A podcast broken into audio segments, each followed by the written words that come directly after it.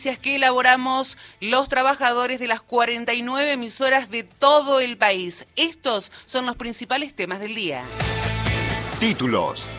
Sergio Massa defendió las medidas cambiarias y la intervención del Estado en el mercado. Una comitiva de diputados del Frente de Todos viaja a Jujuy para protestar contra la represión policial. Vuelven a parar todas las líneas de subte de 13 a 16. Dirigentes políticos recordaron el legado de Vita por la justicia social a 71 años de su muerte. Comenzó en Mendoza el juicio a Walter Bento, el juez acusado de ser jefe de una banda que cobraba coimas a cambio de favorecer imputados. Trabajadores de prensa escrita realizan una huelga en todo el país en reclamo de una recomposición salarial urgente. Hallaron a un empresario descuartizado dentro de una valija en un arroyo de Ingeniero Budge. Italia prepara el estado de emergencia asediada por incendios y temporales.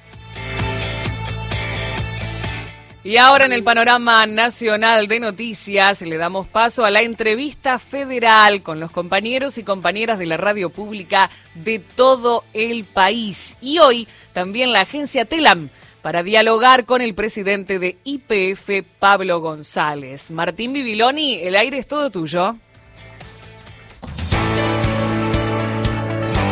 Todo el país. La Argentina unida por 49 emisoras de Nacional. Entrevista Federal por la Radio Pública.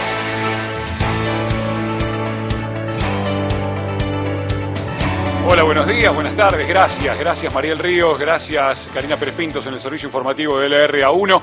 Muy buenas tardes y bienvenidos. Mi nombre es Martín Bibiloni y en esta plataforma digital que nos reúne para la entrevista federal, hoy de una modalidad muy particular porque nuestro invitado está aquí presente en el estudio central de AM870 en el edificio de Maipú 555 para charlar con todo el país. Le damos la bienvenida, le agradecemos la visita, la presencia y este ratito con la radio pública al presidente de Yacimientos Petrolíferos Fiscales una de las poquitas, si no es la única, ahora se lo vamos a preguntar, empresa petrolera del mundo que cumplió 100 años. Hola Pablo, ¿cómo te va? Buenos días, bienvenido y gracias. Hola, buen día. Muy bien, gracias. ¿Todo bien? Bien. ¿Hay otras empresas petroleras que cumplieron 100 años? Eh, bueno, eh, probablemente, no con el nombre que tiene ahora, pero una anglo-holandesa en la época que Mosconi piensa piensa este, esta empresa integrada, ¿no? Digamos, este, eh, en 1922, cuando el, gobierno de Figueroa Alcorta, un gran hacedor, creo un héroe de, la Argentina como Enrique Mosconi, piensa IPF. A partir de ese momento, la única integrada como IPF que estaría todavía sobreviviendo sería otra, otra compañía con, un, con unos 100 años. No está muy claro, nosotros sí tenemos claro, porque es un decreto que firma Figueroa Alcorta y bueno, a partir de ahí empieza un periodo donde, de ocho años de Mosconi, donde Mosconi además termina el exilio, ¿no? la historia de la Argentina, donde él crea esta, esta empresa integrada y bueno, este, después tiene los avatares de la historia de la Argentina. Y te tocó la suerte de soplar la velita número 100. Sí, eh, mucha suerte, la verdad, y un año de recuperación, donde IPF se estaba recuperando en sus números y en su producción. ¿no? Vamos a hablar mucho de eso en esta entrevista federal que te va a llevar a recorrer el país, pero que arranca por aquí, por Buenos Aires, con un invitado especial hoy en este ciclo. Le damos la bienvenida a un periodista colega de la Agencia Estatal de Noticias TELAM, que también está con nosotros aquí en el estudio, Ignacio Ortiz. Buenos días, bienvenido. Adelante. Buenos días a todos, muchas gracias por la invitación, no, solo a la persona, sino también a la agencia. Eh, bueno, entonces, si les parece una primera pregunta, como para poner un poco de contexto a los colegas de las radios del interior. Eh, has hablado de recuperación, eh, están próximos, primeros días de agosto, a presentar los resultados del segundo trimestre. Eh, si bien por cuestiones legales no puedes dar detalles, pero sí cómo viene ese segundo trimestre en líneas generales y sobre todo eh, qué es lo que se puede esperar para el resto del año, teniendo en cuenta que el año pasado han, duplicado, han tenido el mayor crecimiento orgánico de producción, han también saneado bastante de manera importante el, el tema financiero y una inversión que han tenido que revisar a la alza también el año pasado. Sí, no puedo dar mucho. Eso, lo sé, pero una eh, perspectiva general, ¿no? la, inversión en el...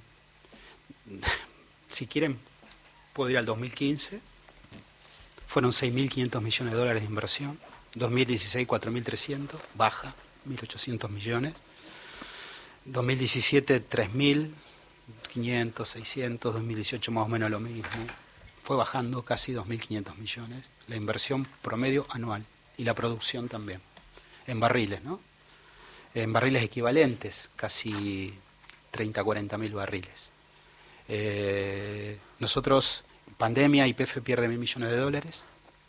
Arrancamos el 21 con una inversión de, de inversión, ¿no? neta de CAPEX, que se llama, que es invertir en exploración y producción, para que la gente lo entienda, de 2.700 millones. En el 22 establecimos como una, un objetivo eh, 3.700, como bien decís, corregimos al alza 4.100 y para este año tenemos previsto 5.000 millones. Eh, lo venimos ejecutando, mm, obviamente que no, no, es una isla IPF y también tiene, la, tenemos los, los, más allá que hay una, una política energética del Estado Nacional que nos viene acompañando muy fuerte y, y, la, y, y, cómo interactuamos con el Ministerio de Economía y la Secretaría de Energía, estamos teniendo algún inconveniente. Igual el evita va a ser positivo, seguro, claro que sí.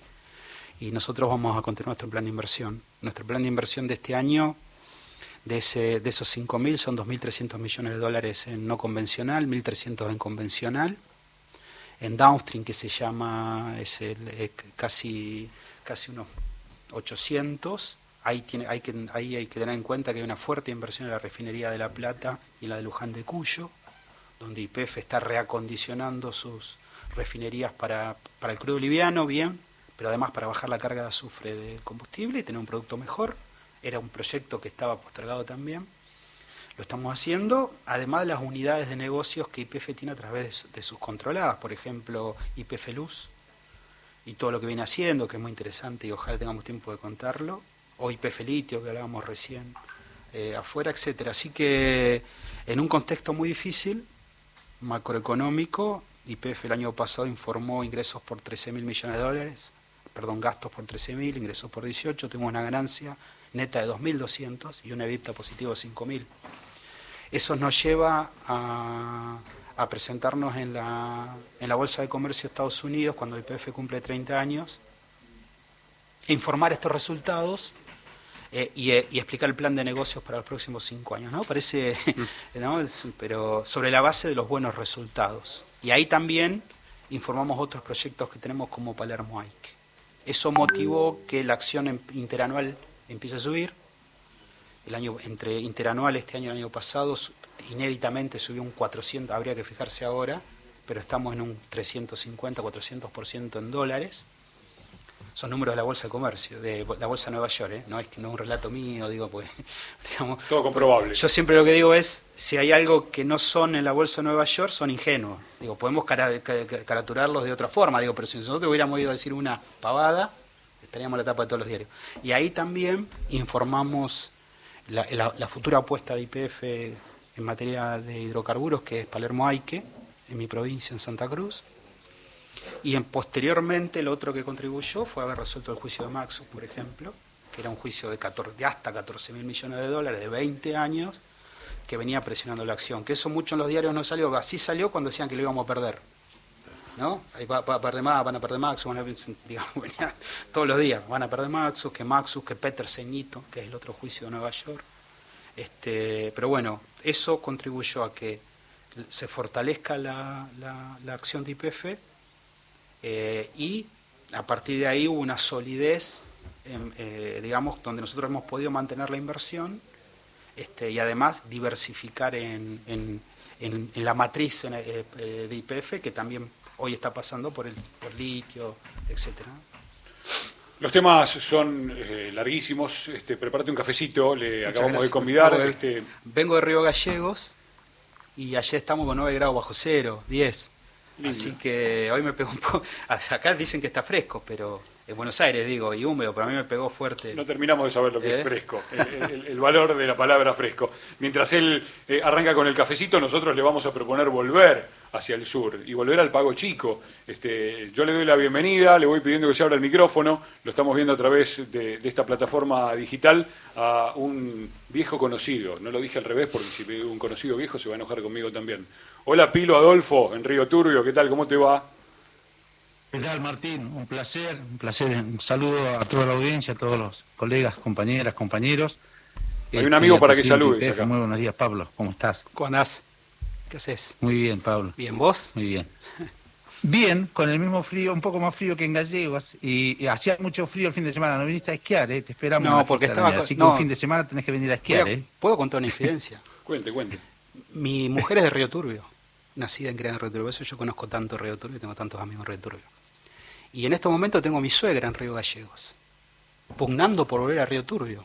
Entonces estoy implorando que abran la ruta para que mi suegra pueda volver a su casa y a su lugar. Digamos, está bien que va a ser un dolor que deje de estar en mi... Pero digo, y tengo ese problema que la suegra no puede volver No al Turbio, eso. así que les No ruego por favor que abran la ruta, Pirucha. así la puedo mandar a mi suegra de vuelta. Vamos a hablar con Arriaga con vialidad para que haga algo ahí. Pilo, te escuchamos, dale. Bueno, este, cuando la industria comenzaba a hablar del potencial de vaca muerta, Pablo, también se destacaba que en el país se contaba con otras formaciones geológicas no convencionales que podían ser muy importantes en materia de recursos de gas y petróleos. Y de todas ellas se estima, bueno, la nombraste como cuatro o cinco veces, ¿eh? Sí. Palermo Aike. Y la pregunta es, este, ¿qué decisión se, se toma con respecto a la exploración de Palermo Aike y si lo harán con empresas argentinas o habrá también este, ingreso de empresas extranjeras? Bueno, es, es muy importante, yo diría para Santa Cruz y para la Argentina, Palermo Aike. Eh, La Agencia Internacional de Energía de Estados Unidos, a través de un informe que ya tiene 10 años, fue la que dijo que Vaca Muerta tenía reservas para un nivel de 150 años a nivel este nivel de consumo en Argentina de gas, por ejemplo, o que tenía 16 billones de barriles en materia de, petróleo no convencional. Bueno, a partir de que Cristina toma la Cristina Fernández toma la decisión que toma de recuperar, yo creo que es la gran decisión. Yo creo que lo dije el día que nos- me, me tocó hablar en Tecnópolis con los 100 años, que está el presidente y la vicepresidenta. Eh, para mí es la segunda fundación de IPF, aquella decisión. Porque, ¿qué hubiera pasado si estas reservas hubieran quedado en manos de no sé quién? Porque la verdad es que el que des- desarrolla Vaca Muerta es IPF. El que lidera esa curva de conocimiento, digo, ese aprendizaje, esa técnica que viene de Houston es IPF. Es IPF y después vinieron las demás, ¿no? O IPF asociados con sus socios de Vaca Muerta. No sé, Chevron, ExxonMobil, Petronas mismo, la Shell si quieren eh, hubo, una, una curva de aprendizaje. Esa técnica la, nosotros la podemos llevar a Palermo Aike. Palermo Aike, en aquel informe, año 2013, que decía que de gas había 308 trillones de pies cúbicos probables en Vaca Muerta, decía que en Palermo teníamos 130 trillones de pies cúbicos, y donde decía que en, que en Vaca Muerta habían 16.6 billones de barriles, ¿no? Este, de- decía que en Palermo probablemente son 6 billones de barriles. Digo, hay que perforar, en serio, es la primera vez que se va a perforar en serio, de verdad, 4.500 metros, ¿no? Con fracturas, unas 200 fracturas vamos a hacer en ese pozo. Yo creo que va a cambiar la ecuación energética de, Santa Cruz, pero también va a cambiar la ecuación energética nacional. ¿Por qué? Porque tenés un mundo que reclama demanda de energía, con el proyecto GNL todo el mundo nos pregunta nosotros, todo el mundo. Yo estuve con Massa en, en China, por ejemplo, con Sergio. Eh, hemos estado en, es decir, se nos pregunta. Con un mundo que demanda energía, nosotros en Santa Cruz, haciendo ductos más cortos, que a- gasoductos o oleoductos más cortos que los necesitamos para evacuar por Bahía Blanca, eh, sacarlo por Punta Loyola o por Punta Quilla, podemos ir al Pacífico, ¿no? Donde, digamos, insisto, eh, una de las grandes demandas de GNL del mundo viene de- del sudeste asiático, por ejemplo. De hecho, Petronas tiene es la cuarta, la socia de IPF en este proyecto, este de GNL, no este de Palermo, es la cuarta del mundo de GNL.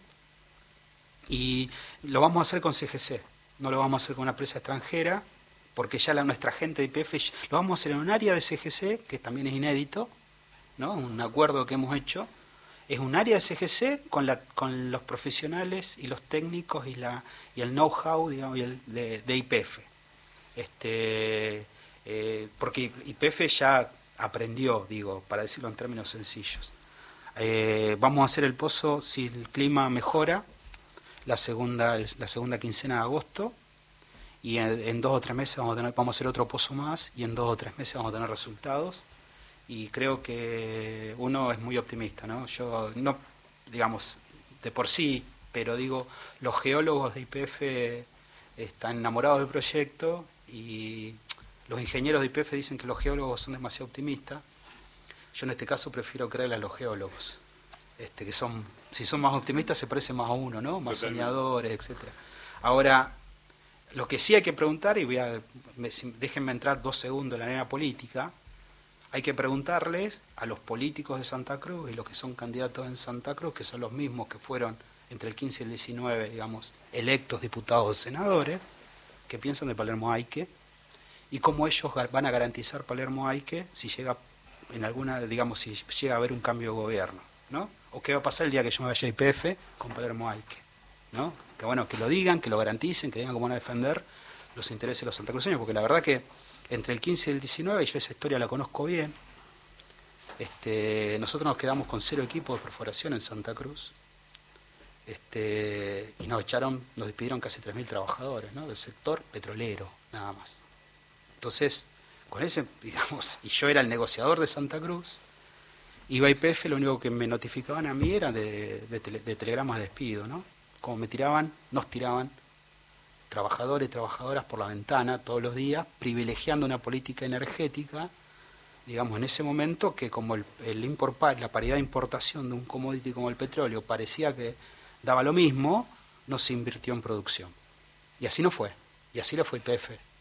Así fue. Miren los números, sino, digo, porque, insisto, todo esto es verificable en, todos lados. Digo, que si bajó la producción y aumentó la deuda, durante cuatro años, digo, creo que había una estrategia de achicarla, ¿no? Digo, ¿qué va a pasar ahora? Que lo digan, pero además hay que preguntarles. Hay que preguntar a los candidatos. Yo no veo que ningún candidato a presidente de la oposición diga que piensa de IPF. Todos hablan de la línea, de, trenes, de esto, de aquello. Bueno, que nos digan qué van a hacer. A ver qué piensan hacer, qué, qué creen hacer, a ver qué, nos digan. Una sociedad mixta, donde el 51% del Estado, el 9% privado, que el año pasado ganó 2.200 millones de dólares, y que tiene el 40% de la creaje de vaca muerta, que es la segunda reserva de gas del mundo y la cuarta de petróleo. Bueno, están callados, no dicen nada. O sea, que, digan, que le digan a la gente qué van a hacer. Si ¿Van a continuar la política que de Aranguren? Pregunto, ¿van a hacer lo mismo que hizo, digo, ¿van a, van a hacer eso o van a tratar de que IPF siga liderando, digamos, el, desarrollo como, como, un bien estratégico nacional que es el petróleo y el gas? Bueno, en Santa Cruz hay que preguntar lo mismo, que se informen los candidatos, que sepan de qué estamos hablando, pues yo veo que hay los candidatos, ¿eh? a la gente nuestro deber informarles, los candidatos, que se informen, pero digo, el otro día Cristina habla, de Palermo que más habla de Palermo que ¿no? Eh, Pero del resto nadie la nombra. Es un eh, es, una apuesta, no una apuesta, es una es una necesidad que tenemos para, para Santa Cruz, para la Argentina, para que Argentina pueda exportar, este, hacerse divisas, primero abastecer el mercado interno, que lo vamos a hacer, pero digo, cuando nosotros desarrollemos Palermo vamos a poder exportar. Dos cosas. Pablo González, buen mediodía. Perdón si me extiendo demasiado. Por favor, Fernando Pedernera de Radio Nacional Buenos Aires. Usted mencionaba el liderazgo de, IPF y uno de los problemas que admite el gobierno y al que las y los diferentes candidatos presidenciales se ven en la obligación de plantear soluciones es el de la inflación. Y el precio de los combustibles es una de las principales excusas que esgrimen los empresarios para trasladarlos al precio de los productos. La pregunta es por qué IPF, que uno como trabajador de los informativos de noticias eh, debe redactar que IPF subió el precio de los combustibles o sube a partir de tal día un tanto por ciento. ¿Por qué IPF, en lugar de encabezar esos aumentos de precios de los combustibles, a partir del cual siguen los aumentos de los privados, no aprovecha ese liderazgo, el rol de la petrolera estatal, para marcarle la cancha a los otros jugadores del oligopolio fijando precios de referencia y se me ocurre impidiendo que las subas trasladadas a los costos de logística terminen aplicadas a los precios finales. Es una pregunta de, de tipo de la calle que cuando ve que IPF aumenta, aumenta todo y después los precios Bueno. se ven influenciados por esta suba. No es cierto eso. o sea, un, un- un café vale, menos, vale más que un litro de nafta. Yo lo hablaba el otro día con un amigo, le mirá, nosotros, saca- ¿querés que te lo grafique de los dinosaurios acá? Digo, lo estoy, siempre digamos, materia Sí, orgánica, cosas.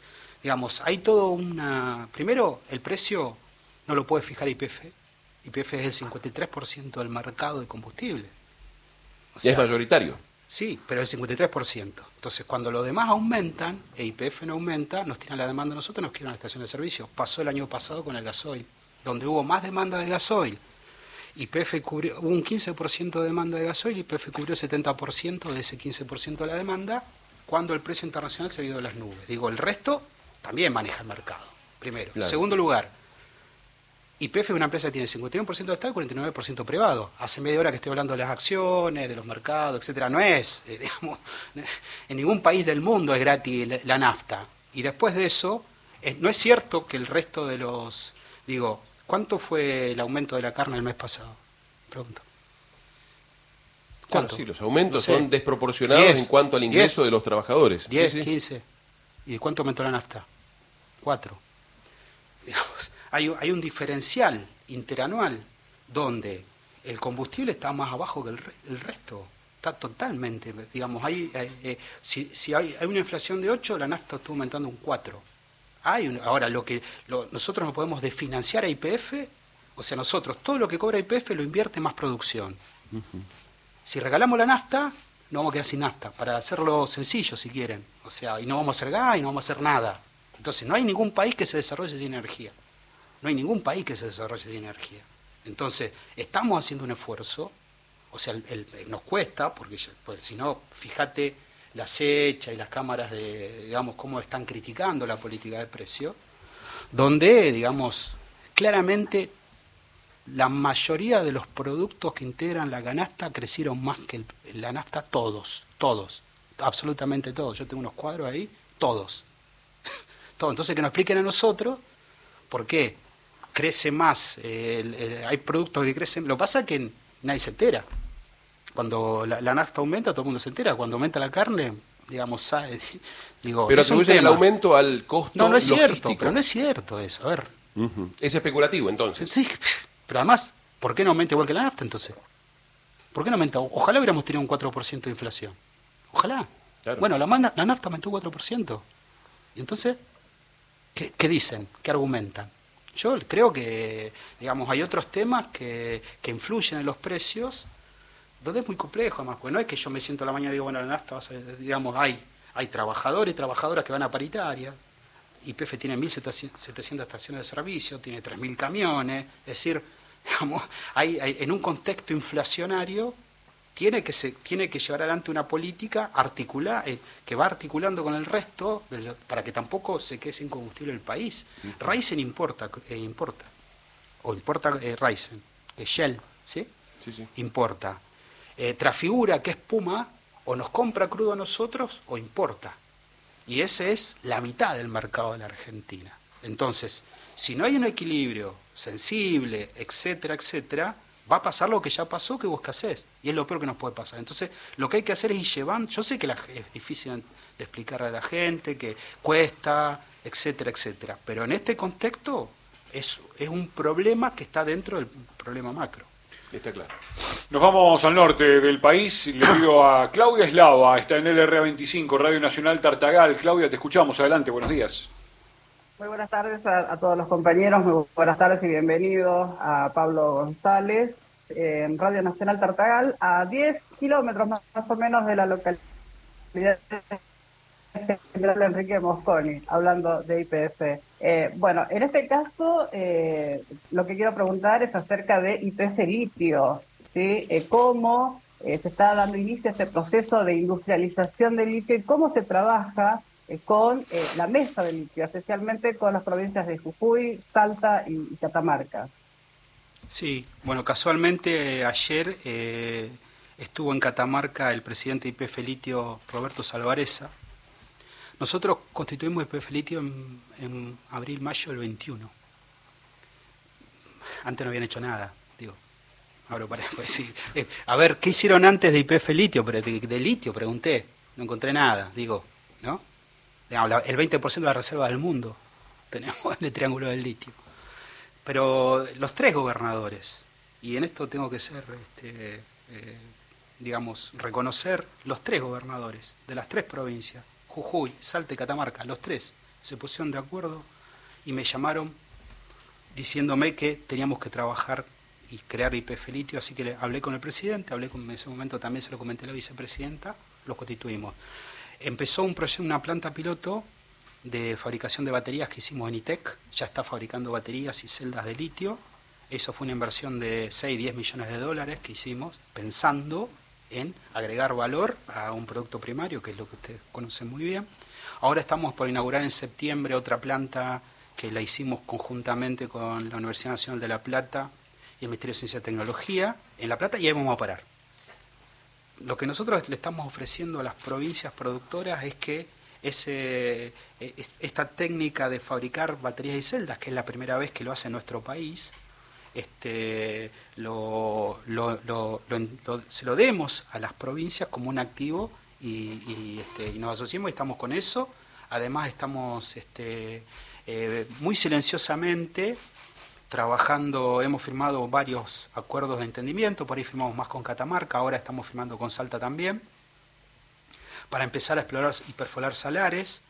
Ahí eh, eh, no sería un- muy complejo, me explican, para IPF, porque bueno, está acostumbrado a hacer 4.500 metros, digamos.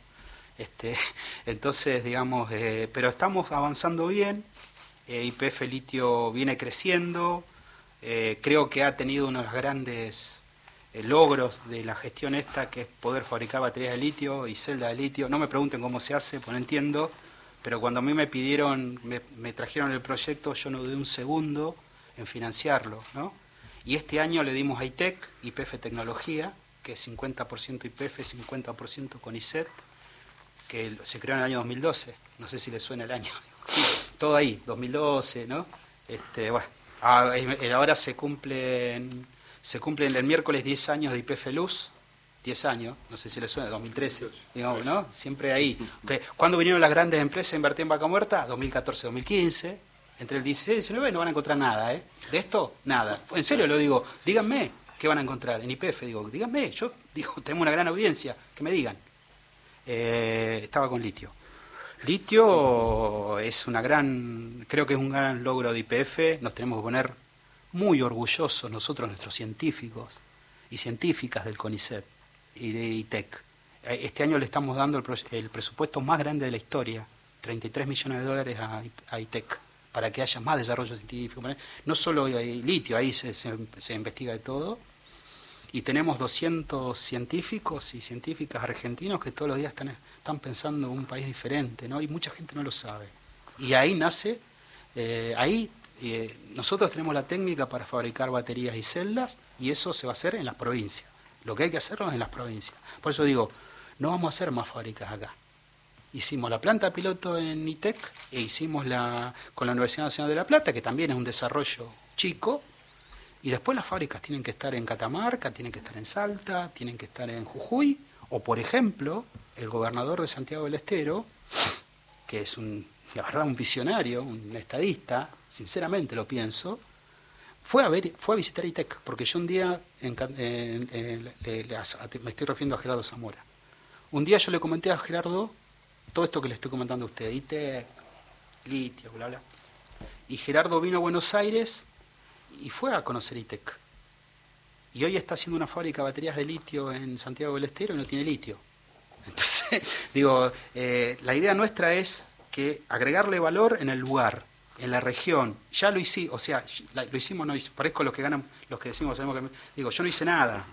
Ya nuestro, nuestra gente de IPF Litio, de ITEC, ya desarrolló esto y a mí me llena orgullo, porque este, es- eh, hemos tenido un reconocimiento hasta internacional por poder desarrollar esto. Entonces, esto es nuestra contribución al, eh, digamos, una empresa que es de petróleo y gas, ¿no? como su, su corazón de su producción, esta es nuestra contribución al desarrollo del litio en Argentina. Gracias, Pablo. Gracias, Claudia, allí en Tartagal. Este, yo le voy a pedir a Pablo, este, yo sé que los temas son muchos y son muy Que sea amplios. más corto. Vamos a, a- a meter un poquito de acelerador. Hagamos un Este. Tocamos la parte de IPF mirando al futuro. Te llevamos a la ciudad de Paraná. Le voy a pidiendo a Miguel que se abra micrófono para el saludo, porque ahora nos vamos a meter en la otra parte de IPF, o en otra de las caras de IPF que tiene que ver con el campo. Este, Miguel, te escuchamos, adelante. Bueno, muchas gracias eh, y un gusto poder participar de este programa. Bueno, Entre Ríos es una provincia agropecuaria eh, con una incidencia muy grande en la economía. Eh, tuvimos una gran sequía y bueno, estamos volviendo un poco a la normalidad. Hay alguna dificultad con los cupos de combustible, nos han dicho en algunas cooperativas agropecuarias. No están funcionando los canjes por combustible, eh, canje por cereal que se hacía. Eh, esa era una, una primera pregunta, si está previsto regularizar esto de cara un poco a este próximo semestre donde se, se van a sembrar los granos gruesos. Y también, Pablo, eh, IPF Agro ha tenido un rol importante y ha crecido mucho en los últimos años. ¿Hay previsto eh, instalar o, que siga creciendo con esas grandes centrales de distribución de productos que en algún momento se habló? Bueno, el IPF Agro, digamos, es también es la responsable del canje este, y del suministro a granel, ¿no? De, en este caso de gasoil. Yo no tengo la información de que haya problemas de faltante de... Es más, este año, como consecuencia de la sequía, la venta eh, interanual de, gasoil bajó un 6.6%, ¿no? Cuando el- la, la nafta aumentó la venta, casi un 2%, es muchísimo, ¿no? Estamos hablando del 53% del mercado. Este, pero bueno, lo voy a, voy a ahora cuando, cuando vuelva a la oficina voy a, voy a preguntar qué está pasando en Entre Ríos con el canje y con, y con, el, con el suministro de, gasoil. Para adelante, IPF Agro tiene que seguir creciendo. En el caso de, de las terminales de, de venta mayorista, ahí hay, eh, la mayoría son eh, inversiones privadas que tienen la bandera de IPF, digamos, y traen proyectos a, a IPF para, para avanzar. Eh, es una, las, las IPF Agro a, granel, digamos, que son de IPF, es como las estaciones de servicio. IPF esta- a través de la estación de servicio de OPESA tiene 300, de las 1700, con IPF Agro pasa más o menos lo mismo. Así que vamos a ver, eh, en, voy, a averi- bueno, voy a averiguar en Entre Ríos qué, qué proyectos hay dando vuelta y ahora vamos a chequear si está faltando gasoil. No, no, no debería faltar, la verdad que no debería faltar, así que bueno, gracias. Ahora voy- vamos a apretar las clavijas ahí a ver qué está pasando. Gracias, Miguel. Nos quedamos con el compromiso de Pablo González, el presidente de IPF. Con él estamos hablando en la entrevista federal de llevar una respuesta a todos los entrerrianos y a toda la gente del campo por esta cuestión de, IPF Agro. Nos vamos a otra ciudad que tiene mucho que ver también con yacimientos petrolíferos fiscales. Es la ciudad de Bahía Blanca. Hola Vicky, buen día, adelante. Hola compañeros, compañeras, Pablo González, muy buenos días. Acá Virginia Calzada Fraché de Radio Nacional Bahía Blanca. Bueno, eh, tratar de apretar en una eh, síntesis, en una sola pregunta, ¿no? Los proyectos que están relacionados a Bahía Blanca. Entre otras cosas, la, potencialidad de la planta de licuefacción, este, el proyecto de GNL. Ayer también hubo anuncios en ese sentido que tienen que ver con nuevas obras y que también vinculan a Bahía Blanca en relación a ese nuevo ducto, en ese trazado complementario, ¿no? Del gasoducto presidente Néstor Kirchner. Bueno, tratar de traer una síntesis a propósito de todo lo que está relacionado con estos nuevos desafíos, pero para Bahía Blanca. ¿Qué se puede decir en este sentido? Y em- empiezo por la segunda parte. Cuando, Bueno. cuando la presidenta, la, perdón, la vicepresidenta eh, hablaba del gasoducto NK y la traza, se estaba refiriendo justamente a eso, porque había tres trazas, proyectos, ¿no? que a mí me tocó ser parte de esa, de esa charla, por eso ella se acordaba. Una iba de derecho de Tratallena a San Jerónimo para exportar, otra iba por eh, Tío Pugio para exportar a Chile. Y la tercera traza, que es la que se hizo, a Salequeló está pensando en eh, vincular con los Neuba y que haya más, más gas en Bahía, por un lado, ¿no? o, la, o la zona de influencia, digo. Nosotros con GNL Es una ley marco que fuimos a defender al, al Congreso de la Nación, como explicaba al principio. Es el proyecto que va a cambiar la ecuación energética de la Argentina, que va a cambiar Bahía Blanca. Hay, en la primera etapa hay 10 mil millones de dólares de, de- inversión. Eh, yo creo que hay una que, el intendente está de acuerdo, lo, lo hemos hablado, yo he ido a Bahía Blanca cuando fui a Profértil. Eh, Federico Susbiel está muy metido en el tema, eh, nos está ayudando muchísimo, el gobernador Gioni, el secretario de Energía de Provincia de Buenos Aires, Axel, estamos todos atrás de este tema. Ojalá que tengamos sanción de la ley, si este año se sanciona la ley, nosotros estaríamos licitando, porque esto va con un ducto dedicado, ¿no? un gasoducto igual al NK, pero solamente para esto. En realidad va a haber que hacer tres de 36 pulgadas. El primero lo estaríamos licitando, si todo va bien, a fin de año. Va el gasoducto, hay que redecorar el puerto, hay que hacer una gran inversión en el puerto. ¿no? Nosotros ya hemos reservado 15.000 hectáreas y vuelvo a insistir, estoy trabajando con, con Federico y con la gente del gobierno de la provincia y estamos defendiendo la ley, es una ley que Argentina necesita, va a exportar 20 mil millones de dólares en el, en el pico de, producción dentro de 10 años, es por etapas, ¿no? una de, de 5 millones y dos de 10. Este, va, va por, digamos, hoy Argent, va ya el año que viene tener ecuación energética positiva, con 4.300 menos millones de dólares para poner en barco GNL, y además IPF a través de la exportación producto a, Chile va a aportar otros 3.000. Eh, así que el GNL, eh, el mundo está reclamando energía y Argentina tiene la energía para poder darle al mundo, para poder cambiar la ecuación eh, económica, diría yo, de la Argentina. Si nosotros logramos llevar adelante este proyecto, este, sí que sí que va, va, a monetizar las reservas de gas que tenemos, que, las tenemos, y, también es importante que toda la zona de provincia de Buenos Aires relacionada con el puerto de Blanca se prepare para esto, ¿no? Las pymes, las empresas, las autoridades políticas, etcétera, etcétera, que conozcan el proyecto este, y que lo sigan apoyando. Gracias, Vicky. Nos vamos a la ciudad de Viedma. Américo, estás al aire, adelante. Bueno, muchas gracias eh, Martín, eh, Pablo González, compañeros, compañeras, desde Viedma LRA 2. Aquí la pregunta tiene que ver con el proyecto en Vaca Muerta Sur. Hay mucha expectativa, sobre todo en la localidad de Sierra Grande, que eh, según nos ha contado el intendente Renzo Tamburrini, que hace poco estuvo visitando incluso las instalaciones de IPF y, y de Vaca Muerta.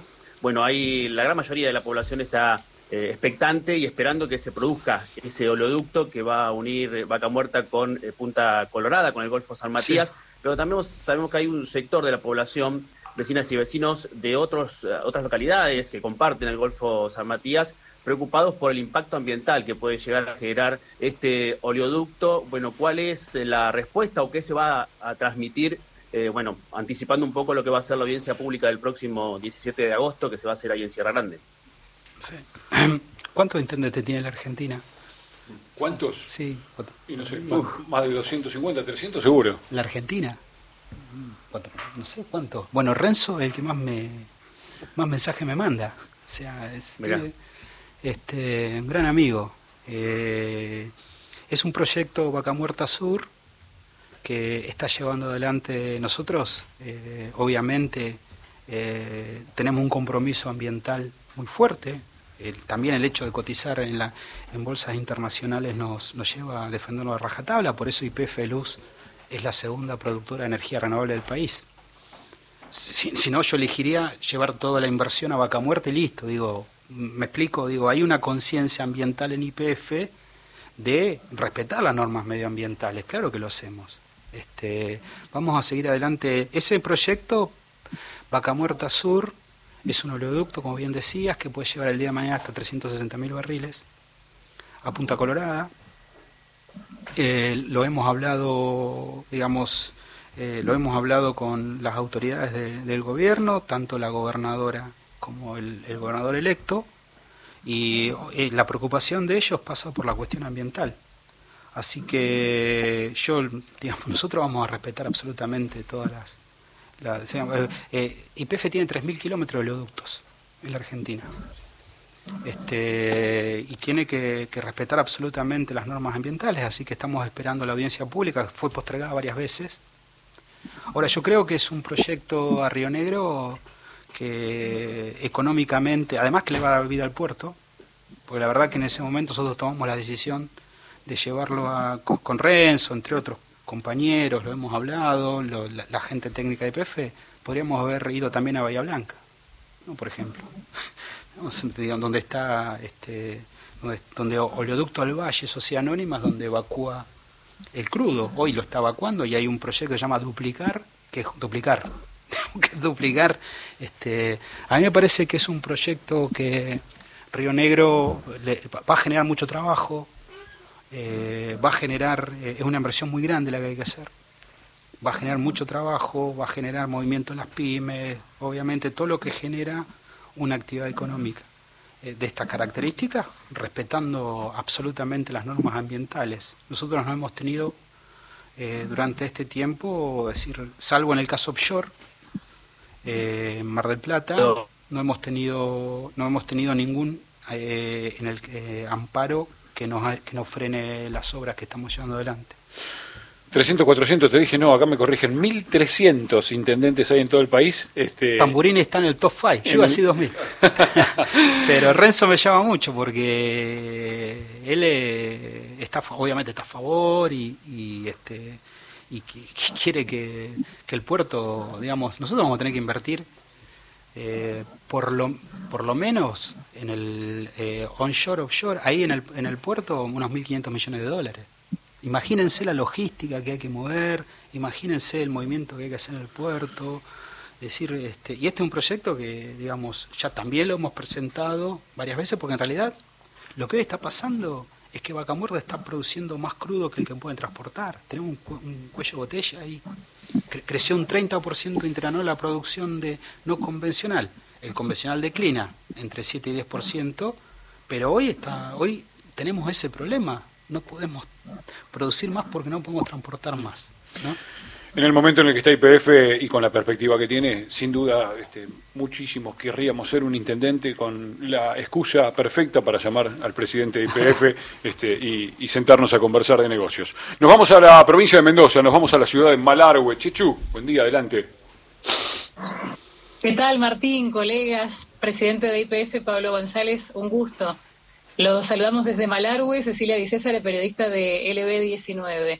Esta tierra que es tan rica en tantos recursos, ¿no? Y que justamente tiene entre ellos gas y petróleo. Usted sabe que le quería consultar porque he sentido una gran preocupación por el convenio firmado recientemente entre la provincia e IPF para promover la inversión. Las empresas pagarían un 50% menos de regalías con tal de que puedan invertir aquí en nuestra zona. Dicen que eso va a mejorar la producción, que van a llegar más firmas interesadas a invertir aquí en nuestras áreas petroleras. Pero mi consulta pasa por el tema de qué va a ocurrir con el desarrollo de nuestro departamento, que seguramente usted sabrá, históricamente está ligado al ingreso por regalías petroleras. Uno de los mayores recursos es justamente las regalías petrolíferas. Entonces, bueno, consultarle sobre esta merma en la reducción para las empresas, que por supuesto ustedes han dicho va a mejorar la producción, pero bueno, seguramente usted nos podrá explicar. Sí. El, el 12 o el 15 o el 18% de cero es igual a cero. ¿No? Nosotros Si no hay firmamos nada, no hay nada. nosotros firmamos con mira, Malargüe lo tengo muy en el corazón porque me considero un muy amigo de Celso Jaque. Este es un- la verdad que es un, gran, grandísimo compañero. Eh, también tengo que ser justo. Mendoza tiene otro director, Emilio Iñazú Fader, que es muy buen representante de Mendoza y cuida muchísimo lo, cómo tiene que ser su provincia. Y también hay que decirlo, ¿no? Yo firmé con el gobierno de Mendoza un acuerdo con el gobierno de Mendoza, para los mendocinos, pensando en los mendocinos, que hace ocho años no se firmaba, en el 21 cuando firmé aquel acuerdo. O sea, hace ocho años que Mendoza no acordaba, había 10.000 problemas, imagínense, delicación de regalía, de esto, de aquello, de esto, otro. Entonces, como cuando yo fui vicegobernador de Santa Cruz, sufrí que el gobierno de Macri a nosotros nos deje sin nada, a mí me parece que si uno trata de diferenciarse, uno de los primeros que llamé fue al gobernador Suárez. Y a partir de ahí empezamos a, hacer un acuerdo que va mucho más allá que esa recuperación terciaria que vamos a hacer en Malargüe, que reduce las regalías, que además no la cobran las empresas, la regalía la cobran las provincias, digo, pero vamos a hacer una recuperación terciaria con polímeros que son importados y vamos a hacer un, esfuerzo para mejorar la producción de Mendoza en pozos que son eh, convencionales viejos, como estamos haciendo en Comodoro Rivadavia y en el norte de Santa Cruz. Vamos a llevar esa técnica a, Mendoza, a Malargüe, puede salir bien o mal.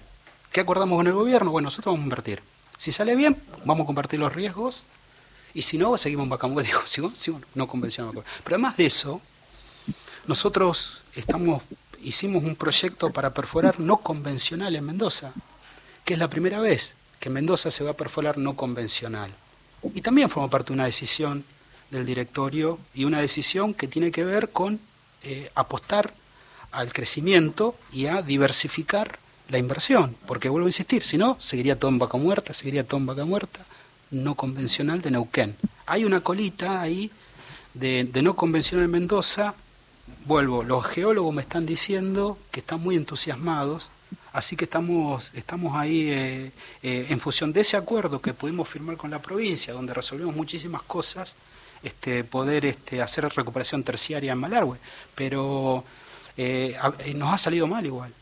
En el norte de Santa Cruz la, terciaria nos salió mal y en el, y en, por ejemplo, Manantiales Ver, en Comodoro Rivadavia, en un pozo que tiene 100 años, está teniendo la mayor producción de su historia, el pozo. Este, es una técnica muy compleja, este, que digamos es muy compleja. Pero bueno, es una apuesta que hacemos Mendoza y PF. Pero no es que le estamos sacando a los mendocinos nada. Jamás lo haríamos eso, al contrario. Estamos invirtiendo más en Mendoza que en los cuatro años, digamos, vuelvo a insistir, entre el 15 y 19, donde no hicieron absolutamente nada en Mendoza. Ahí está. No pasé claro, digo, pues... Hay, eh, eh, son cosas que hay que, decir. Es que ¿eh? yo digo, cuando lo llamo al gobernador, los dos coincidimos en que teníamos que, que trabajar juntos, pues yo lo hago por los mendocinos, si yo lo hiciera con, con el color político, digamos, no, pero me parece que es lo que es justo, así debe ser, no, no estamos regalando nada, ni nos están regalando nada. Estamos llevando inversión de riesgo con la posibilidad de que nos salga bien. Ojalá nos salga bien. Y además, imagínense, lo tengo a jaque, a Celso, como si fuera un, digamos, un pájaro carpintero, digamos, con todos los temas de Mendoza, así que tengo que responder a Mendoza.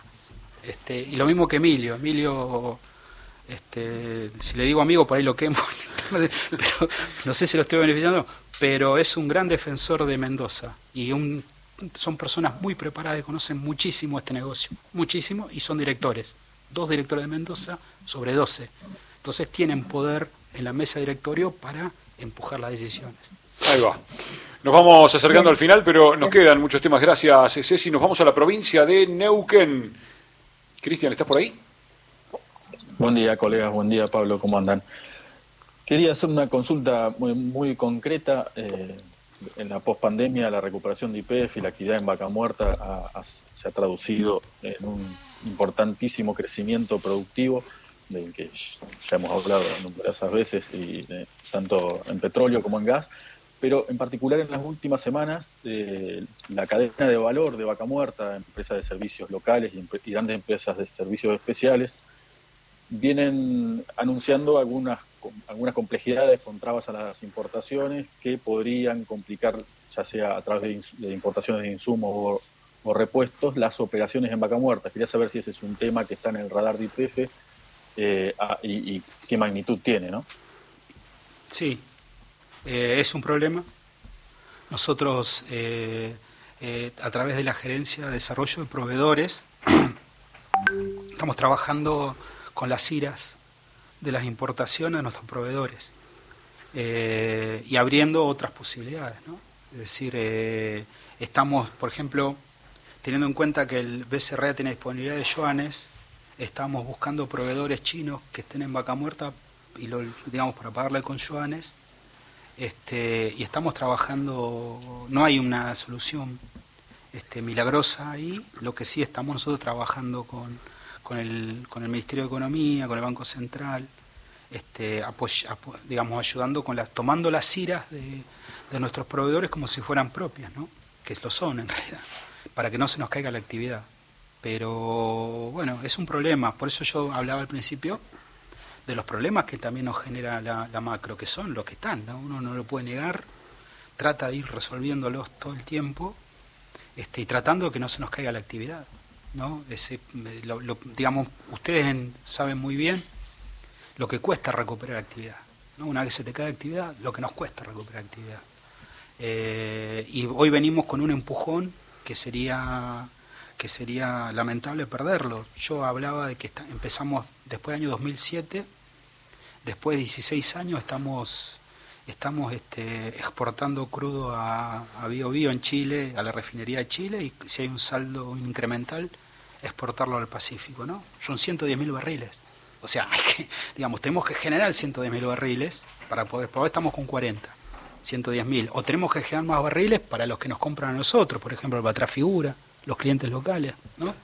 Por eso, cuanto más le compran IPF, menos van a importar crudo para su refinería o menos combustible en el caso de Shell, por ejemplo, Ryzen o menos combustible.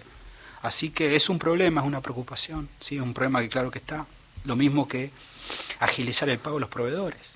¿no? Cuando nosotros tardamos 30 días en pagar a un proveedor, sabemos que en este contexto inflacionario el, proveedor le, le, cuesta, digamos, pierde, o si no, eh, después tiene que reponer herramientas o, lo que fuere, y, en, en, una actividad que está creciendo tanto, que está con tanta dinámica, donde crecen todos, no solamente IPF, ¿no? Hay un crecimiento sostenido donde a los demás les conviene que crezca IPF, porque IPF abastece primero el mercado interno, entonces ellos puertan tranquilos, ¿no? entonces eh, eh, eh, hay, una, hay un volumen de crecimiento que a nosotros nos exige estar en el día a día y en eso tratamos de hacerlo. ese es un problema, pero estamos permanentemente trabajando con las IRAS ¿no? y hablándolo mucho con el ministro de Economía en mi caso. Muy bien, volvemos aquí a Buenos Aires. Este, Ignacio Ortiz, representante de la Agencia Estatal de Noticias TELAM. Pablo, un hombre de política de muchos años, em, has tenido experiencia legislativa, has estado hace pocos días en el Congreso Nacional presentando la postura de IPF en torno al proyecto de promoción del, GNL. Eh, ¿Qué ánimo ves en la oposición en, tiempos de, campaña de poder aprobarlo en los tiempos que usted necesita? Estás anunciando o comentando que eh, de salir rápidamente antes de fin de año se estaría empezando a licitar. Ojalá. Bueno, sí, yo tuve, yo fui senador, voté la 26741, la recuperación de IPF, y hoy lo volvería a hacer. Digo porque estoy viendo los medios el tema de que Presca está por resolver la sentencia de Peter Ceñito, que además IPF ya quedó fuera de eso, digo, porque se confunde tanto, pues la verdad que me digo, IPF quedó fuera de esa, de esa sentencia. Obviamente está el Estado soberano atrás, pero eh, lo volvería a hacer. O sea, yo voté esa experiencia legislador que me llevó a votar la 26741, yo la volvería a votar con las dos manos, la volvería a votar. Aunque tengamos que pagar la al fondo buitre, Bulford, que compró este crédito en 15 millones de dólares y ahora nos quieren cobrar entre 5.000 y 7.000. Lo volvería a hacer, porque pregunto, digo, ¿cuánto vale vaca muerta? ¿Cuánto vale la segunda reserva de gas y de petróleo que nosotros recuperamos? ¿Cuánto vale? Vale 5.000 tuve el año pasado de VIPTA yo. Si quieren lo pagamos con una VIPTA ¿no? Digo, no hay que, no, nadie pensaba en el 2012 que íbamos a pagar esa sentencia, que un fondo buitre. Además, una expropiación de Argentina, de una empresa que tenía domicilio en España, que quiebra en España, termina en un juzgado de Nueva York, con un fondo buitre que la compra en España en 15 millones de dólares y en Nueva York se aplica supuestamente la ley argentina. Digo, eh, bueno, entonces esa experiencia me llevó a votar. Yo lo volvería a hacer, porque creo que fue la gran decisión la enorme decisión. No hay ningún, digamos, parangón entre lo que habría que pagar y lo que vale. No hay. También voté la 27007, digamos, que es la que es la, ley que pone en valor, digamos, en aquel momento el 929, que era el decreto de promoción y que establece las normas del no convencional. Esa ley de la época nuestra también sienta las bases del desarrollo de Neuquén o de Vaca Muerta. Digo porque... y ahí nos acompañaron los de la oposición o casi todos nos acompañaron. Yo espero que esto lo acompañen, yo veo GNL, creo que es, la, es una gran eh, oportunidad que tiene nuestro país. Yo creo que, digamos, con la experiencia que tengo, digamos, de, haber sido senador, de diputado nacional, o haber sido presidente de una Cámara durante cuatro años, uno más o menos va viendo el... Yo creo que hay una voluntad política en general de avanzar en una política de Estado que debe ser esta. Y nosotros tenemos que demostrar, digo nosotros por los tipos de la política, tenemos que demostrar que estamos a la altura de las circunstancias, digamos, y que avanzar con algo que es para el país beneficioso. Yo llevé adelante offshore, y offshore lo licitaron entre 18 y 19, digo, o sea, pues está bien, digo, me parece que el día de mañana puede generar, fíjense lo que pasó en Brasil con el Persal. Brasil pasó a, de ser importador a exportador de, cambió la economía de Brasil. Así que yo espero que la ley de GNL avance, eh, espero que tenga dictamen en la semana que viene, si se pueden juntar los diputados o la otra. Y después este, en el Senado, el buena ley para Argentina. Si sale eh, este año, nosotros estaríamos arrancando con el gasoducto año que viene un gasoducto como el NK. ¿eh? Es igual, la inversión es la misma y la hace Petronas con IPF. Nos vamos, estamos cerquita del cierre. Fer, la última por ahora. La última por ahora eh, tiene que ver qué impacto tiene la reforma eh, constitucional de 1994 que transfirió la potestad sobre los recursos en el diseño de una política energética nacional. A ver, ¿puedo salir un rato de presidente IPF? Sí, para contestar. es un placer. 94 artículo 124 de la Constitución, las provincias tienen el dominio general de sus recursos naturales. ¿no? Hasta que no vino Néstor, que, eh, sale la ley corta, creo que era 2697, nunca se materializó. O sea, pasaron los años que pasaron y seguíamos con la 17319, que es una ley de honganía, digo, ¿no? digamos, ¿no? Es decir, seguíamos en esa. Hasta que no vino Néstor Carlos Kirchner y puso en cabeza de las provincias este, su potestad, a todas las provincias, su potestad de otorgar concesiones, no pasó nada. Entonces ahora yo, digamos, eh, eh, convenio con Mendoza, y tengo que ir con el gobernador de Mendoza a ponerme de acuerdo, ¿no? Tengo que ir con el gobernador de Neuquén a ponerme de acuerdo, tengo que ir, digamos, con los FEPI me tengo que ir a poner de acuerdo. Bueno, digamos, aquel, aquel que aquel que puso en cabeza de las provincias el dominio que hizo efectivo el 124 de Constitución se llamó Néstor Carlos Kirchner. Hasta Néstor nadie lo hizo. Y después, Cristina en 2012 recupera IPF y, en el, y muchos, de los, muchos de los que hoy nos critican, digamos, en ese momento no acompañaron. Ahora me vuelvo a poner el... Un barajar y dar de nuevo que hoy está, está rindiendo sus frutos.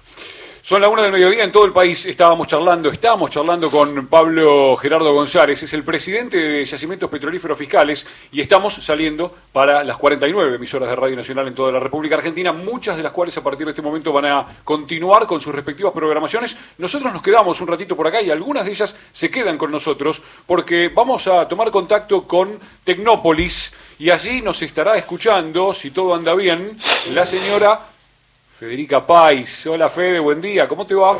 Hola, ¿cómo les va? Buen día, día precioso en Tecnópolis. No saben lo lindo que está. ¿Cómo anda todo por ahí? ¿Bien? Bien, todo muy bien. Estuvimos eh, charlando de algunos, poquitos temas de IPF, de los tantísimos temas que tenemos para charlar de IPF con Pablo González, con su presidente. ¿Sigue ahí? ¿Está, Pablo? Te está escuchando, por supuesto. Hola Pablo, gracias por quedarte un cachito porque era lindo charlar contigo acerca de lo que hace también IPF acá en Tecnópolis, que también es re importante, porque para tanta gente que a lo mejor no entiende lo enorme que significa IPF para el país, el que esté en esta muestra es importantísimo. Sí, eh, son los autos antiguos, donde Están alucinantes, tiene alucinantes. Este, bueno, vos estuviste el año pasado cuando cumplimos 100 años. Sí, claro, en una fiesta, sí. Eh, que fue, tuvo una parte que, que fue una parte institucional y después eh, hubo recitales de música. Nosotros ahí habíamos hecho una réplica del auto de Fangio. Este, y, y, después lo llevamos a todo el país, ¿no? Este, para que, digo, aquel que no todavía no, no, digamos, o no conozca la historia o, no se siente identificado con IPF, quiera IPF como la queremos nosotros, este, donde le ponemos tanta pasión, tantas ganas, además, en serio digo, yo estoy preocupado porque digamos, ¿qué, va a pasar con IPF eh, si, si eh, es presidente un tipo que dice que no tiene que haber banco central, no tiene que haber educación pública, salud pública, o que hay que traficar órganos, digo, ¿no? O, los que hicieron lo que hicieron con IPF. O IPF tiene una situación que la pone, eh, digamos, para liderar el desarrollo energético de la Argentina y poder hacer estas cosas para mostrarle a la gente que nosotros también tenemos compromiso social, o todo aquello que hacemos con la Fundación IPF, que bueno, que no me dio para, para charlarlo, ¿no? Pero es un montón. Pablo, vos sabés y que... también Per- per- Perdón, Fede, no, ¿sabés que quiero Sí. pre- presentar a un chiquito que está acá sentado a nuestro lado, se, se sumó a la mesa, que lo conocés y que trabaja un poquito con nosotros. Hola Mario Giorgi, ¿cómo te va? Soy un debutante, ¿qué tal? ¿Cómo va? ¿Qué tal, Pablo? Hola a Este, todos. eh, quería decir que eh, son tantos los temas que hemos tocado y que nos han quedado en el tintero, entonces eh, invito a Fede, a Mario, a hablar de ese otro costado de IPF, ¿no? El costado de IPF que más llega a la gente. Este, IPF Servicios, IPF Full, las estaciones de servicio, la gente, los camiones, la aplicación nueva de IPF, esta modernización que ha tenido la empresa para acercarse al público, eh, los sponsors de IPF, este, estamos en el Mundial Femenino de Fútbol, este, y IPF está en la camiseta de las pibas, ¿no? Este, Y además eh, patrocinamos el torneo de fútbol femenino también. Eh, el año pasado yo fui a firmar el contrato este, a la AFA. eh, obviamente nosotros creemos que IPF tiene que estar, eh, es, patrocinante de las selecciones. ¿no? Este, y, y en el caso del fútbol femenino era un objetivo que teníamos el año pasado, eh, que IPF patrocine el fútbol femenino, patrocinamos todo el torneo y bueno, y la selección, ¿no? que tuvieron mala suerte, perdieron 1-0 con Italia en el último minuto, pero yo creo que se van a recuperar. Son formas de soberanía, Pablo, este, de distinto lugar. Yo estaba pensando en los años que no tiene acá. No debe haber en la República Argentina una estación de servicio IPF donde no se escuche una radio nacional. Este, en la extensión eh, gloriosa ¿no? de aquellas cosas que, de los que creemos en ese fenómeno soberano. Y hoy estaba muy cerca este, de ser también vocero de sí mismo IPF a partir justamente de esas bocas de expendio para contar dónde está parada la entidad que estás presidiendo y lo que significa desde el punto de vista soberano y que no se pierda esa soberanía, ¿no? Ojalá. Tiene mucho que ver con... Yo soy un tipo del interior. ¿no? Eh, cuando, cuando me tocó, eh, afronté este enorme desafío, muchos los medios de Buenos Aires, muchos, algunos, no todos, ¿no? de Buenos Aires, este, lo que hicieron fue eh, hacer foco en algo que a mí me llena orgullo, que es mi historia en Santa Cruz, o lo que yo trabajé. Yo fui subsecretario de Recursos Tributarios de Néstor Kirchner, gobernador. Yo tenía 30 años, 29, cuando él me da esa responsabilidad, ¿no? Y me dijo, te estoy dando a vos una responsabilidad que a mí nadie me dio. O sea, que yo me abrí las puertas a la política. Esto lo conté muchas veces. Y, y ahí yo este, estreché mi relación con él. Hasta que nos dejó, ¿no? Eh, entonces yo valoraba, me llamaba por los recursos, digamos, no porque yo fue importante, pero yo iba, hablaba, hablaba con él, hablamos de política, etcétera. Este, y a mí me llena orgullo eso. Ahora, eh, ¿qué, qué pasa a veces? A veces eh, se, los medios masivos de, de, de monopolios, o ustedes saben a qué me estoy refiriendo, te fabrican productos y te los venden al resto del país, que después cuando les toca estar donde tienen que estar, hacen lo que hacen. Entonces, a mi antecesor, que está todo bien, digo, pero era CEO de, de Telecom, de los teléfonos, ¿eh? O sea, Telecom son los teléfonos, ¿no? Sí. Digo, porque Sí. nadie lo cuestionó. Yo, que soy de una provincia productora, que conozco los campos convencionales, que trabajé toda mi vida con los sindicatos, que fui ministro de, de- de gobierno, que fui jefe de gabinete, que conozco, los, ya- conozco la cuenca del Golfo San Jorge, no digo como nadie, pero la conozco muchísimo, ¿no? Comodoro, la actividad, todo, fuimos muy cuestionados. Bueno, no por mí, pero por una política energética nacional, los resultados son los que se puede entrar y ver.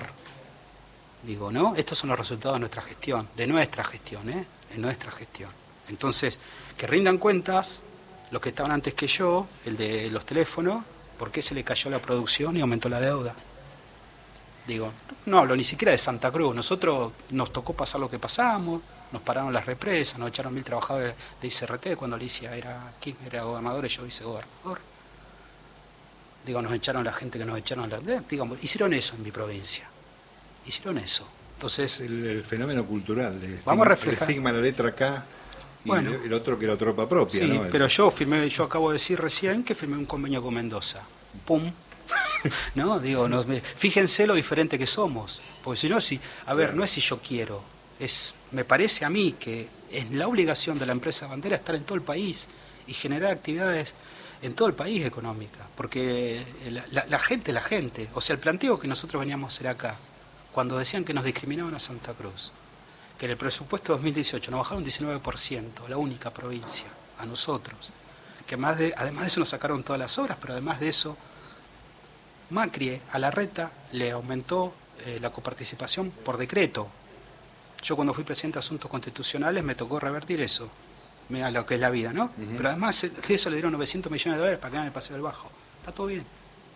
¿no? Digo, pero que la gente lo sepa también. Entonces, son políticas energéticas que vienen de una... No es que IPF va a ser igual que ahora con Bullrich o con Larreta. No lo va a hacer. Yo lo tengo que decir. O sea, me vuelvo a sacar mi presidente de IPF. No lo va a hacer, no lo va a hacer, no lo va a hacer. ¿Qué van a hacer con Vaca Muerta? Que nos digan, que nos digan algo que digan, algo, que digan algo. Si la quieren privatizar, que digan, que nos digan qué van a hacer, pero que le digan a la gente qué van a hacer con IPF.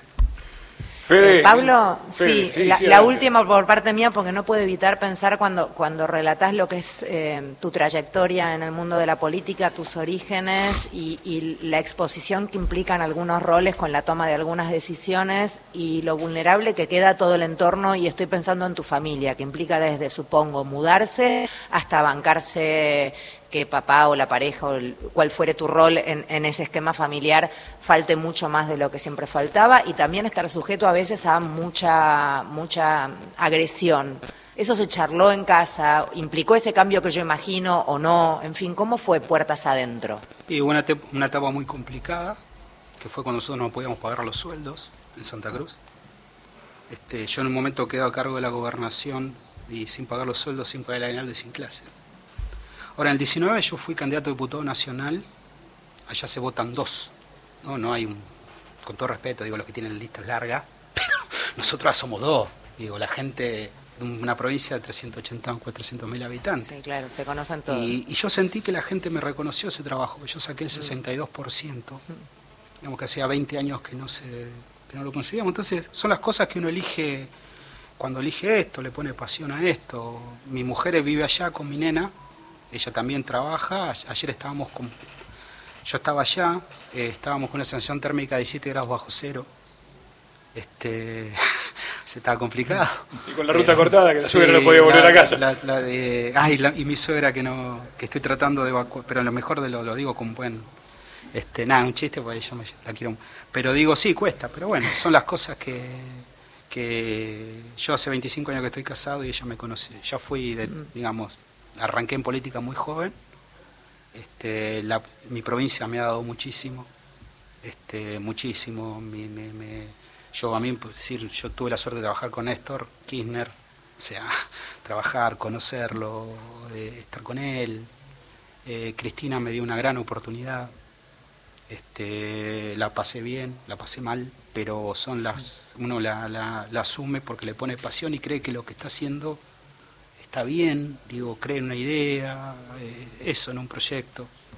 Y además estoy muy contento de, poder este, responder a, aquellos que han creído en mí, ¿no? Es decir, y lo digo por el presidente, que me, que me agradeció la, gestión el día de la inauguración del gasoducto. Eh, yo le agradecí a Alberto esa mención. Bueno, Cristina, que, que imagínense lo que significa para mí, ¿no?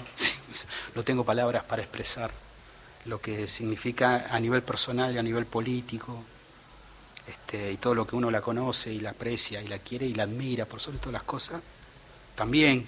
Así que estoy muy entusiasmado, pero esto no es una campaña del miedo, pero sí me da miedo que todo esto que estamos construyendo juntos, que nos costó tanto, con tanto sacrificio, ¿no? que, estamos, que tenemos este futuro por delante, donde yo fui a China con, con Alberto y con Máximo, después me fui a, Malasia y, fuimos a la India, todo el mundo está, está demandando energía, Argentina tiene esa energía para llevarla al mundo. Ahora, en, digamos, cuando vos tenés una política energética, donde tiene IPF como, como el líder de esto, pensando y diversificar, porque si no todo iría vaca muerta.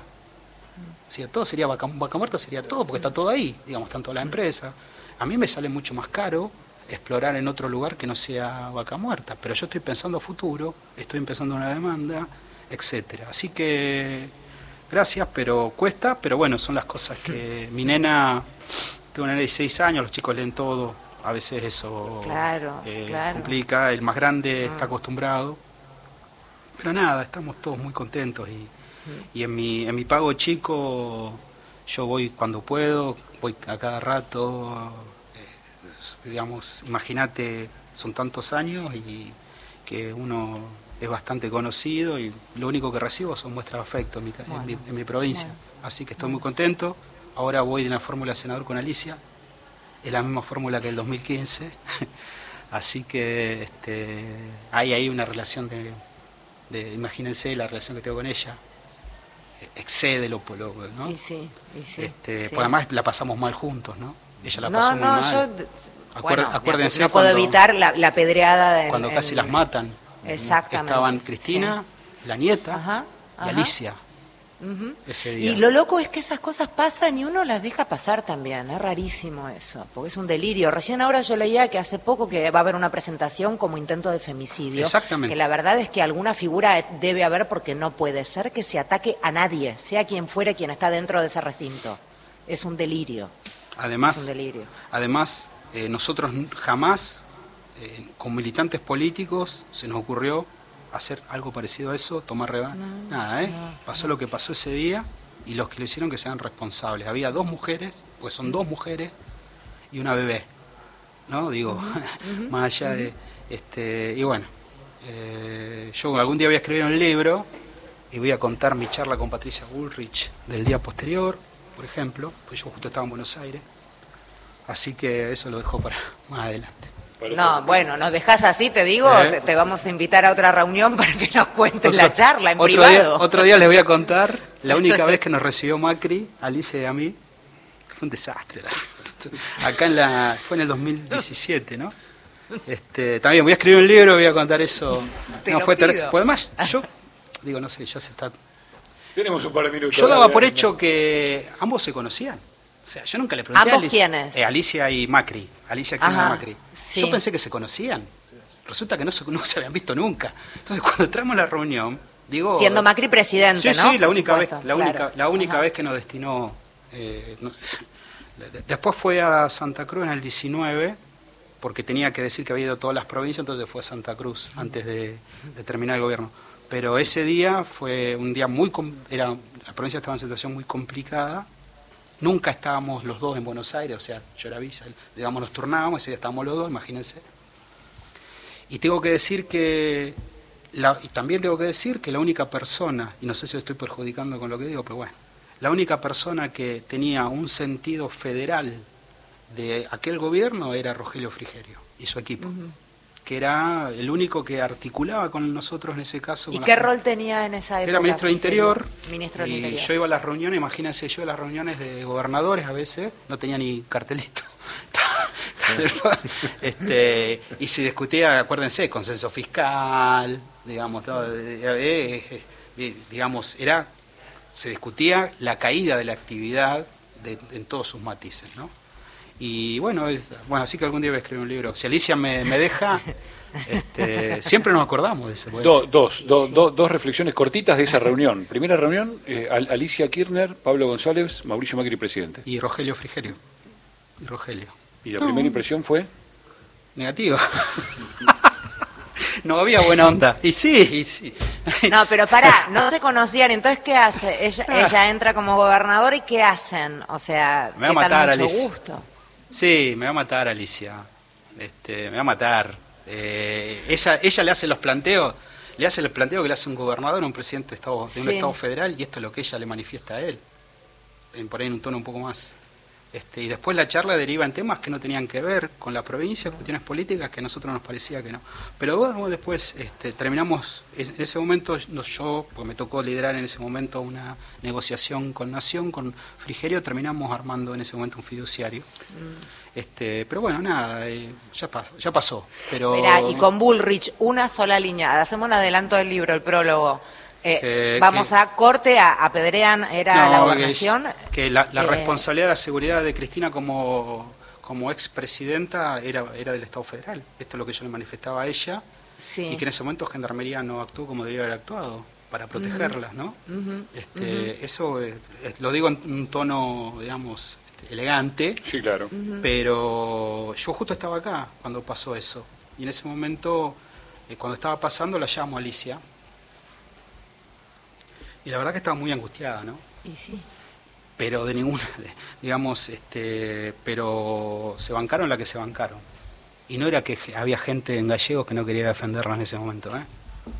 Aclaro, ¿eh? Lle- ¿Llegaron a saber quiénes fueron? Y están identificados y en la causa penal, la verdad que no, viste, cuyos nombres prefiero no recordar, como decía, bueno, vamos a hablar de Bo- Borges, ¿no? Para decir una- que no es muy, pero, pero digo, no, no lo sé, eh, los- eh, ahora se cambió la carátula, me parece que es correcto el encuadre jurídico, porque si, si entraban ahí, no sé qué, además, estaban todos los canales de Buenos Aires, o sea, eh, era una época donde nosotros salíamos y estaban todos los canales de acá, todos estaban, todos. O sea, lo que ellos querían que Santa Cruz reviente y mostrarle al país que nosotros que nuestro modelo, el nuestro, digo, reventaba como que la nación si seguía nuestro modelo iba a reventar como Santa Cruz, ¿no?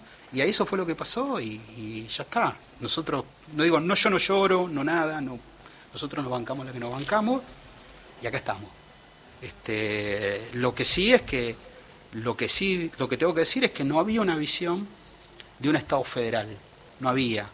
Había un guitaducto para Jujuy, digo, eh, si me permiten, la licencia artística, y en, en el sur, donde hay gente que piensa de todos los colores, digamos, no son todos kirchneristas los de Santa Cruz, ni mucho menos, digo.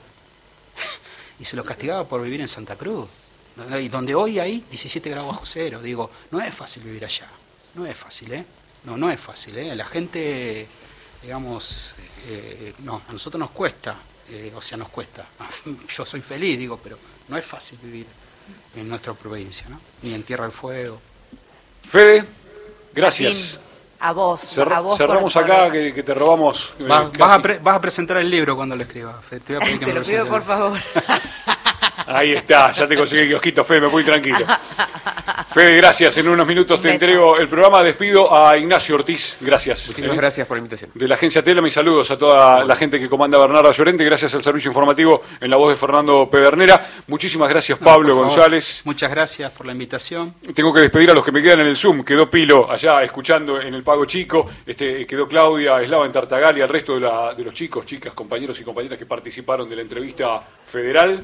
A todas las radios que se engancharon y que nos acompañaron y que nos acompañaron hasta acá, interrumpiendo parte de su programación. Muchas gracias. Pablo, gracias otra vez. No, gracias a ustedes. Un gusto, un privilegio compartir con ustedes en esta radio.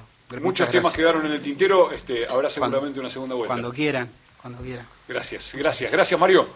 Yo me quedo acá, no Que- tengo más remedio. Quedás a- al mando del bote. ¿eh? Sí, señor. Gracias. Cerramos aquí la entrevista federal. Nos encontramos en una próxima entrevista. Gracias. Chao. Más info en radionacional.com.ar